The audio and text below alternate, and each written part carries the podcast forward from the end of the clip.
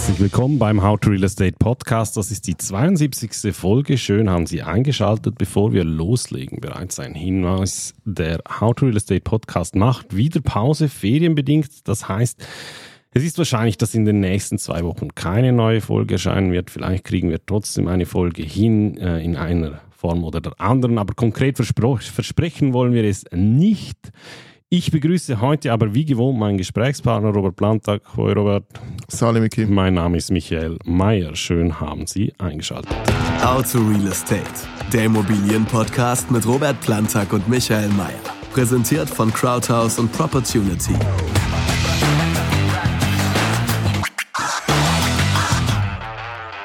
Wir haben ja versprochen, dass wir uns heute endlich wieder mal um ein anderes Thema kümmern, als nur immer um die äh, Zinswende. Nichtsdestotrotz, äh, nichtsdestotrotz, nichtsdestotrotz haben wir auch heute eine Frage der Woche. Die Frage der Woche. Wir beginnen auch heute wieder mit der Frage der Woche und da geht es noch einmal um das neue Zinsszenario. Eine Frage von Herrn Gubler gestellt über Mail. Inwiefern hat das neue Zinsszenario das Immobilieninvestitionsverhalten der institutionellen Investoren beeinflusst? Wie stark ist die Auswirkung davon auf deren Strategien? Mein Take vorneweg und du kannst dann ausführen. Ich glaube bei weitem nicht so stark, wie das immer äh, medial behauptet wird oder wie, ähm, so stark wie viele davon ausgehen. Erstens, ich glaube, dieser Zusammenhang zwischen Immobilieninvestitionen für institutionell und entsprechende Alternativen ist bei weitem nicht so eng gekoppelt, wie das äh, viele immer denken im Sinne von, boah, jetzt hat man wieder bessere Alternativen, sondern Immobilieninvestment spielen eine extrem wichtige Rolle, gerade zum Beispiel für Pensionskassen, einfach weil es eine interessante Anlageklasse ist. Und der zweite Punkt, diese Immobilien werden natürlich äh, relativ tief geleveraged. Ähm, oder äh, meistens regulatorisch nicht, ja. oder meistens gar nicht. Dementsprechend ähm, die Auswirkungen auf die Zinsen sind relativ egal. Und dritter Take, natürlich, diese äh, Pensionskassen wollen auch zu marktüblichen Preisen einkaufen und die werden auch spüren, dass momentan eine gewisse Anomalie besteht und dass momentan Angebotspreise verlangt werden, die einfach nicht realistisch sind. Ja, ich habe eigentlich praktisch nichts hinzuzufügen. Es ist genau wie du sagst, also selber Refinanzierungskosten, Zinsen sind den meisten Institutionellen relativ egal, ja, weil sie, wie du gesagt hast, sehr wenig Hebel, also wenig Hypothek fahren, wenn überhaupt. Meistens kaufen sie Cash. Immobilien ist Teil ihrer mittel- und langfristigen Investitionsstrategie. Das ist einfach so, ist einfach Teil ihrer langfristigen Strategie, so oder so. In jedem Marktzyklus mal ein bisschen mehr, mal ein bisschen weniger. Und aktuell verhalten sie sich wie alle anderen. Sie versuchen einfach gewisse opportunistische Preisvorteile am Markt durchzubringen. Verkäuferschaft ist in den meisten Fällen nicht dazu bereit, Preiseingeständnisse zu machen. Das heißt, es finden, Nachfrage ist ähnlich oder gleich hoch, aber es finden halt weniger Transaktionen statt, weil äh, man einfach keine Einigung erzielt zwischen Käufer und Verkäufer. Was ich halt einfach das äh, eines der dämlichsten Narrative finde, ist, dass jetzt die die ganzen Portfolios auf den Markt werfen, weil man da müsste man sich die Frage stellen, wenn man wirklich davon ausgeht, dass es momentan schwierig ist, diese hohen Preise zu realisieren, wieso würden sie das ausgerechnet jetzt in dem Moment wollen? Das wäre ja das Dümmste, was sie machen können. Ja, und ist ja auch nie passiert. Das, hat ja, genau. das hätte ja schon Ende letzten Jahres anscheinend passieren sollen. Was vielleicht noch, was ich noch häufig beobachte, ist jetzt ein bisschen, ähm, ein bisschen weg vom Thema bei den Zinsen, weißt du? Also, ich meine, wir kommen noch beim Thema der Woche sowieso dazu, aber die Zinsen sind ja eine Momentaufnahme, ja, die verändern sich ja theoretisch laufend. Wir waren jetzt ein bisschen gewohnt, relativ lange in einem gewissen Zins, äh, Zins, in einer gewissen Zinsbandbreite zu sein. Aber weißt du, was sehe ich häufig? Etwas, was mich wirklich stört. Und zwar ähm, Privatkunden, die gehen zu ihrer Bank oder zu ihren Banken und sagen, ich möchte hier gerne Liegenschaft kaufen, eine Renditeimmobilie ähm, ich brauche eine Hypothek und dann wird das von den Banken sowas von schlecht geredet und zwar nicht, weil sie es schlecht finden, sondern weil sie mhm. aktuell die Strategie haben, viel Geld einzunehmen. Sie brauchen Kapital. Die Banken brauchen effektiv Kapital und sie wollen wenig Geld verleihen. Und ich habe das auch gemerkt bei einigen unserer Banken, die kommen dann plötzlich mit irgendwelchen Fixed-Income-Produkten und strukturierten Produkten und ja, leg doch das Geld wieder bei uns an. Und wenn du halt sagst, hey, vor einem Jahr, zwei hast du gesagt, ich soll ja kein Geld bringen und jetzt soll ich wieder möglichst viel Geld bringen und dann willst du mir noch Immobilien schlecht reden und Immobilienkredite und das sei zu teuer, aber du willst mir dann irgendwelche, irgendwelche strukturierten Produkte verkaufen oder deine eigenen Bankprodukte, muss ich sagen, ist einfach wieder komplett verlogen. Ähm, und das stört mich am meisten, weil ich muss dir sagen, das ist das Feedback, was ich noch relativ häufig von, von teilweise Kunden bekomme. Ja, mein Banker hat mir abgeraten. Welche Immobilienexpertise soll dein Banker bitte haben? Gar keine. Der kann nicht mal er, sondern sein Kreditmensch entscheidet über, über den Kredit und ob die Bank das Risiko eingehen möchte. Der Bankkundenberater hat keine Ahnung. Erstens ist er nicht in dieser Vermögensklasse wie der Kunde.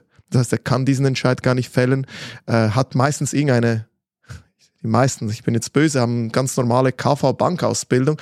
Was gibt ihm die Expertise, jemandem das schlecht zu reden? Und im gleichen Atemzug kommt er dann mit seinen eigenen scheiß Bankprodukten und sagt den Leuten, ja, bring wieder mehr Cash zu mir zur Bank, nachdem er sie noch vor wenigen Monaten weggejagt hat und gesagt hat, bring mir ja kein Cash. Und da siehst du, da gehen bei mir äh, wieder die Emotionen durch, weil sowas nervt mich. Klar. Und dann steigern sich die Leute in irgendwelche Horrorszenarien rein. Also. Absolut. Kommen wir zum News Update. Und zwar ähm, die Ökonomen der Großbank UBS rund um den Chefökonom Schweiz Daniel Kahl befassten sich äh, gestern an einer Medienkonferenz am Mittwoch unter anderem über die Zeit, die nach dem prognostizierten Gipfel der Leitzinserhöhung in Schweiz folgt. Also auch Sie haben sich die Frage gestellt, wie geht es jetzt eigentlich mit diesen Leitzinsen weiter?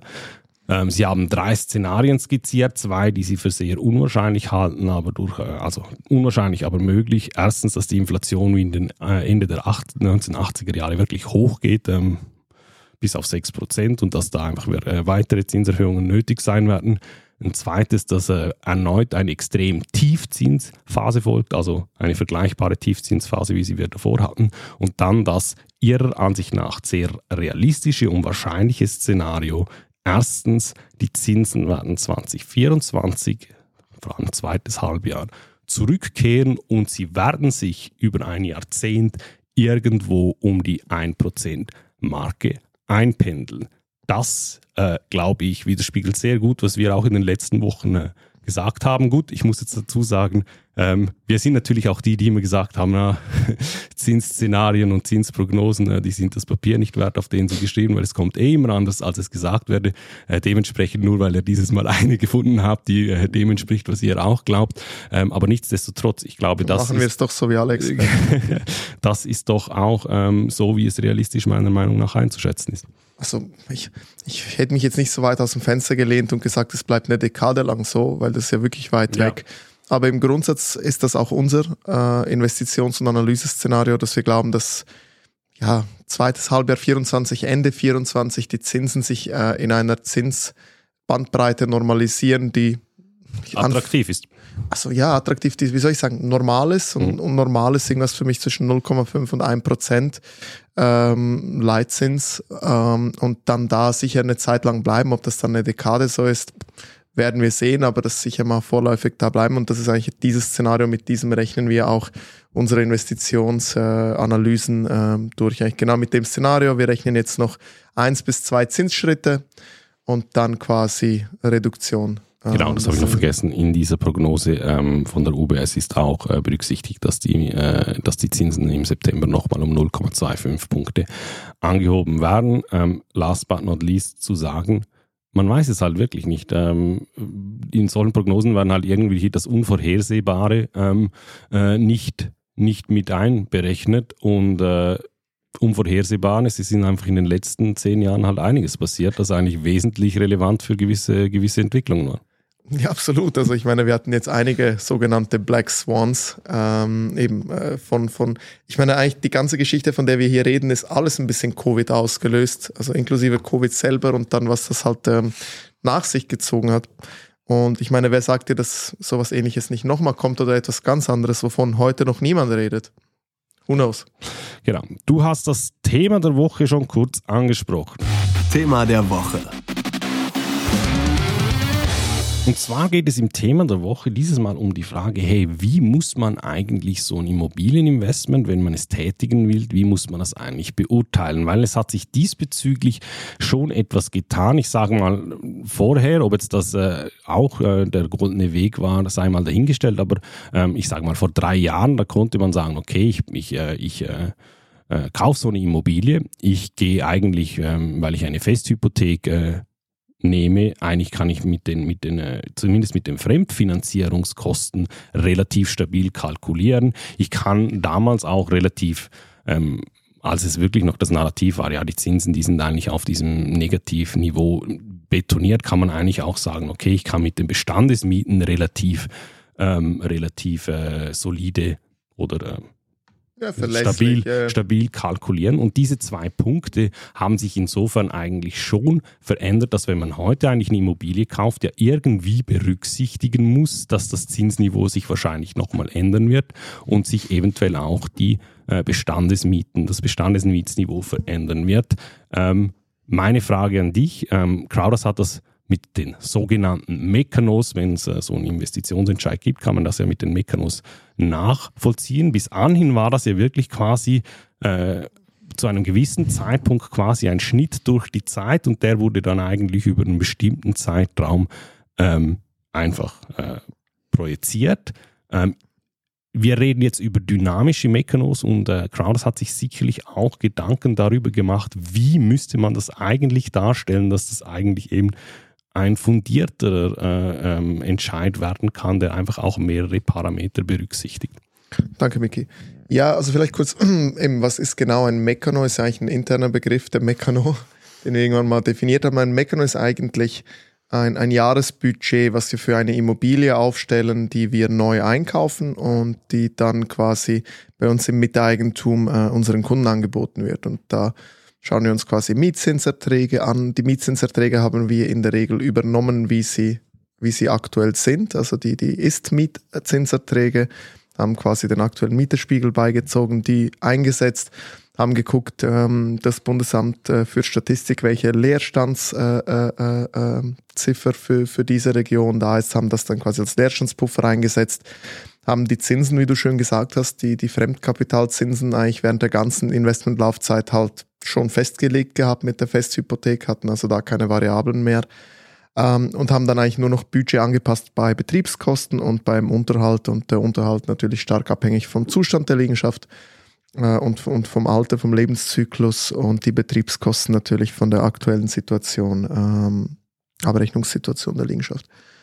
Und was wir einfach festgestellt haben, das hat sehr gut funktioniert für eben diese Zeit, wo wir sehr, sehr lange, sehr linear seitlich verlaufende. Eben weil man große Punkte auf der Einnahme- und Kostenseite eigentlich mehr oder weniger fixiert hat. Korrekt, äh, hat das eigentlich ganz gut äh, funktioniert und, und jetzt haben wir halt gesehen, wir haben mehr Dynamik reinbekommen. Das heißt, wir können ja nicht ein, so ein, so ein Mechanismus, ein Budget rechnen auf dem, auf dem Saron heute. Und wir können auch nicht den Saron gestern nehmen und wir können auch nicht die Prognose des Sarons für September nehmen, weil ich sage jetzt mal einen Tag nach September, wenn dann die effektive, äh, der effektive Leitzins draußen ist, wäre es ja schon wieder veraltet.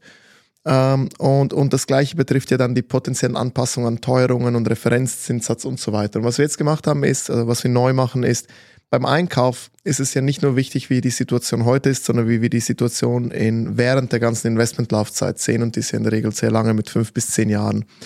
Ähm, das heißt, wir machen eine Mehrjahresplanung die wir dynamisch machen. Das heißt, wir machen einerseits, wir machen drei Szenarien. Wir machen das normale Szenario, das Best-Case-Szenario und das Worst-Case-Szenario, um, um da ein bisschen auch Sensitivitätsanalyse äh, reinzubringen und beziehen das dann auf Mietpreisentwicklung, Wertentwicklung der Liegenschaft, weil die Wertentwicklung der Liegenschaft unterliegt natürlich auch den, den, der Mietpreisentwicklung, wie aber auch der Zinsentwicklung. Und anderen Faktoren. Äh, die wurde ja bis anhin überhaupt nicht berücksichtigt. Ne? Nein, weil bis anhin, und das ist, das ist noch ein anderer Punkt, bis anhin, wir haben nie von Wertentwicklung gesprochen, aber wir haben jetzt ja diverse Liegenschaften, also mehrere Dutzend Liegenschaften, ähm, welche bei, bei uns bereits schon erfolgreich quasi ihren Exit hatten. Das heißt, das Ende der Laufzeit erreicht hatten und dann weiterverkauft wurden, sei es an jemand Neues oder an eine neue Miteigentümerschaft. Und die Investoren haben da im Schnitt pro Jahr 5, 6, 7, 8, 9 Prozent und teilweise mehr ähm, Rendite auf ihr Investment realisiert, wenn man sogar noch die Wertentwicklung reinnimmt. Und die, die Wertentwicklung war da schon auch maßgeblich beteiligt. Und wir haben gesagt, okay, wir haben das nie ausgewiesen, mhm. weil wir wollten es einfach halten. Und neu weisen wir das auch auf, aus. Das heißt, in, in diesen Szenarien zeigen wir dann Möglichkeiten, wie könnte sich der Wert entwickeln, wie sieht es aus, wenn es seitwärts geht, wenn es negativ geht, also wenn der äh, Wert sich negativ entwickelt und wie, wenn er sich positiv entwickelt. Wir formulieren dazu jeweils unsere Annahme, unsere Strategie. Wir gehen die Mieten an. Äh, wir, wir versuchen eine Prognose zu wagen, wie sich der Referenzzinssatz entwickeln könnte und natürlich auch ähm, der Leitzins und, und hinterlegen das dann auf der Mehrjahresplanung. Das heißt, wenn wir jetzt eine Liegenschaft kaufen per September, rechnen wir eventuell einen Zinsschritt im September ein, vielleicht dann noch einen und rechnen dann, wie du es vorher schon gesagt hast, dass es quasi im zweiten Halbjahr 24, Ende 24 wieder runterkommt und sich langsam zu, bei plus minus ein Prozent einpendelt und ziehen das dann durch ähm, quasi auf der Zeitachse. Und das gleiche mit den Mieten und, und natürlich auch mit den, mit den Unterhalts- und Betriebskosten. Die haben wir jetzt auch angefangen, mehr dynamischer reinzunehmen. Das heißt, wenn wir zum Beispiel eine Liegenschaft haben, die wir komplett neu erwerben mit den üblichen Garantien, ähm, dann fallen in den ersten sicher zwei Jahren praktisch keine Unterhaltspositionen an und danach sehr wenige, insbesondere wenn die Liegenschaften gut gebaut sind, gut materialisiert sind. Das haben wir vorher nicht gemacht, weil vorher haben wir eigentlich im Budget gesagt, ja, auch ein Neubau, da hauen wir einfach mal mindestens einen Pauschalen rein äh, für Unterhalt, weil es kann ja gut sein, dass die Leute die Liegenschaft in zehn Jahren auch noch haben möchten. Und jetzt haben wir das wirklich dynamisiert über die Jahre angeglichen, nehmen daraus den Schnitt, also den Median über all die Jahre und publizieren den als durchschnittliches Budget, was zu erwarten ist bei der Liegenschaft, ergänzen das noch um unser Wertentwicklungsszenario und hinterlegen alles in Form eines Termsheets, wo wir das begründen und, und erklären. Ähm, laden wir das dann hoch bei der Liegenschaftendokumentation, sodass jeder Investor das äh, nachvollziehen und ansehen kann. Und das macht die Sache natürlich deutlich spannender, weil eben du kaufst ja eine Immobilie nicht nur mit einer Momentaufnahme heute, du willst ja wissen, wie entwickelt sich dieses Asset während meiner gesamten Laufzeit und darüber hinaus. Und ich glaube, da haben wir jetzt einen richtigen Schritt gemacht, ähm, da mehr Dynamik reinzubringen. Grundsätzliche Verständnisfrage bis anhin waren ja, oder nicht bis anhin, aber ähm, als es noch äh, Festhypotheken gab, waren ja die Laufzeit dieser Investments waren eigentlich quasi ge gekoppelt an, an die Laufzeit dieser bestehenden Festhypotheken. Ja. Ähm, diese Saron-Hypotheken werden die auch mit einer bestimmten Laufzeit abgeschlossen oder sind die ohne Laufzeit abgeschlossen, wie eigentlich bei Saron üblich? Und falls ja, ähm, wie wird jetzt eigentlich so diese, dieser Anlagehorizont eigentlich äh, ausgewiesen? Also der Anlagehorizont wurde eigentlich vorher schon anhand der Strategie ausgewiesen. Das heißt, wir haben gesagt, je nach Lebenszyklus wählen wir eine Laufzeit zwischen fünf und zehn Jahren. Eine Laufzeit, die gut geeignet ist, um die Initialkosten zu amortisieren, aber die auch dem Lebenszyklus äh, entspricht. Das heißt, wenn wir eine Liegenschaft haben, wo wir wissen, die geht in den nächsten sechs, sieben Jahren in den finalen Lebenszyklus über, wo sie dann wieder größere Renovationen braucht, haben wir den Anlagehorizont vielleicht nur auf fünf Jahre beschränkt, im Wissen, dass wir danach die Liegenschaft mit Gewinn verkaufen möchten an einen Entwickler, der dann solche Entwicklungsobjekte sucht. Auf der anderen Seite bei einer Neubauliegenschaft haben wir uns auch nicht gescheut, mal äh, Anlagehorizonte von zehn Jahren ähm, zu nehmen. Und jetzt noch mehr ähm, unterliegt eigentlich der Anlagehorizont noch mehr der Strategie als nur dem Zins. Was wir aber machen ist, nichtsdestotrotz koppeln wir in der Regel die Vertragslaufzeit mit der Hypothekarbank, die Vertragslaufzeit, äh, an das Laufzeit des Investments. Das heißt nicht, dass wir während der Laufzeit nicht vom äh, Saron in eine Festhypothek wechseln können. Das geht jederzeit, also in, in, in gewissen vordefinierten Abständen, in der Regel quartalsweise. Und das finde ich auch richtig so, weil da habe ich ja gesagt, da machen wir ja aktives Monitoring ähm, davon und gucken, wann ist es eventuell opportun, da zu wechseln. Ähm, auf der anderen Seite ähm, kriegen wir bessere Konditionen, wenn wir uns natürlich länger, äh, länger zu einer gewissen mhm. Bank vertraglich äh, verpflichten, äh, kriegen die Investoren bessere Zinskonditionen. Und das ist, das ist schon noch wichtig, weil die Bank jedes Jahr zu wechseln, ist nicht unbedingt sinnvoll. Mhm. Ähm, letzter Punkt von meiner Seite, wir haben die, die Fremdfinanzierungskosten und die Mietzinsen ähm, angesprochen als zwei der Hauptpunkte, die, die eben äh, na, jetzt in einem dynamischen Umfeld sind, aber es gab ja durchaus auch andere Punkte, ähm, bei denen man auch äh, sich andere Überlegungen machen könnte. Ich gebe dir ein Beispiel, zum Beispiel Leerstandspuffer. Oder also wir nehmen die Situation vielleicht drei bis vier Jahre. Man hatte vielleicht eine Liegenschaft in, in einer Ortschaft, wo der Leerstand verhältnismäßig ein bisschen höher war als anderswo. Und dann hat man ja eigentlich einen Leerstandspuffer eingenommen in die Jahresrechnung. Und wenn die Laufzeit eigentlich über zehn Jahre lief, dann war ja der Leerstandspuffer eigentlich halt über diese zehn Jahre projiziert, oder? Ähm, kriegt man auch bei solchen Punkten ja, halt auch ja, mehr Dynamik rein. Ja. Auch hier, oder wenn wir zum Beispiel, wenn wir, ähm, wenn wir ein Erstvermietungsprojekt haben, ähm, nehmen wir entweder am Anfang einen höheren Leerstandspuffer rein im ersten Jahr, quasi weil es vielleicht eine Periode braucht, um die Liegenschaft zu füllen, oder wenn jetzt das Objekt schon ab Plan vermietet ist, hast du in der Regel Mindestvertragslaufzeiten von einem Jahr, manchmal von zwei Jahren. Das heißt, du hast eigentlich ähm, eine Haftung vom Mieter für die Mieten. Das heißt, im ersten Jahr hast du eigentlich null Leerstand falls auch effektiv alle Nebenobjekte vermietet sind. Äh, und dann treffen wir auch dort wieder Annahmen, Mietzinsentwicklung, Nachfrage etc., wo wir dann auch den, den Leerstandspuffer dann dynamisch über die Laufzeit anpassen. Wunderbar, danke für die Auskünfte. Zu guter Letzt noch äh, der Hinweis, wo und wann finden Investoren und Investitionsinteressierte diese neuen dynamischen Mechanismen? Also Wie wenn, wird das bereitgestellt? Ja, wenn alles nach Plan geht, werden wir, glaube ich, die ersten Liegenschaften Ende dieser Woche damit ausgestattet haben und werden dann eigentlich alle Objekte im äh, Allein- und Miteigentum äh, in Zukunft nur noch so präsentieren. Genau, und die entsprechenden Szenarioanalysen findet man unter anderem als neues Dokument in den Dokumenten, die man herunterladen kann, sofern man das Correct. NDA eingibt und es wird sicherlich auch noch eine ausführliche Kommunikation äh, dazu geben in Form von E-Mail.